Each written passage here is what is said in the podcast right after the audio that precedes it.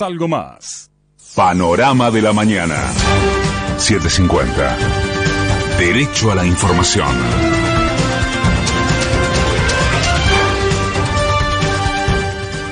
Es la hora 6, dos minutos. El cielo está parcialmente nublado en Buenos Aires. Humedad 86%. Temperatura 8 grados 2 décimas.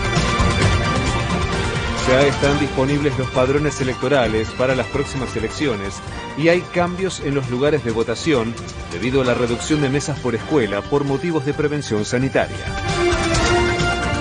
Cristina Fernández recordó los problemas que dejó Juntos por el Cambio en la Argentina y le reclamó a sus dirigentes que tengan humildad y solidaridad.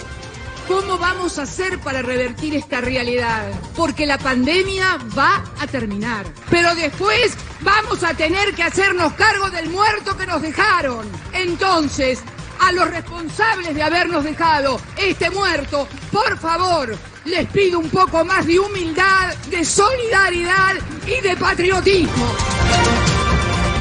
En las últimas 24 horas se detectaron 13.369 nuevos contagios y se confirmaron 182 muertes más por coronavirus. Luego de promover concentraciones masivas en plena cuarentena estricta, Patricia Bullrich pidió el juicio político para Alberto Fernández por festejar un cumpleaños con 10 personas. La inflación de julio fue de 3%, fue el cuarto mes consecutivo de desaceleración y en lo que va del año acumula un 29,1%. El titular de la Unión Industrial, Daniel Funes de Rioja, ratifica que la opinión de la entidad es que quienes no se vacunen no deberían cobrar su sueldo, pero argumenta que el objetivo es promover la vacunación. El análisis era que la dispensa que le dio la norma originariamente de no trabajar esa dispensa de percibir o salarios o asignaciones no remunerativas podía suspenderse por la sencilla razón de que no hay contraprestación. Pero ese no es el objetivo de la medida. El objetivo de la medida es hacer que se vacunen. Miguel Ángel Pichetto tildó de imbécil a la campaña de Juntos por el Cambio por no atacar a los movimientos sociales. Hay que ir desarmando estas estructuras de los movimientos sociales. ¿Qué expresa Juntos por el Cambio? Eh, ¿Estarán pensando los asesores de, publicidad a ver qué, qué, van a decir para el buenismo como categoría? Que es una categoría totalmente imbécil de la política donde si no decís nada la pasás bien y la gente te vota igual.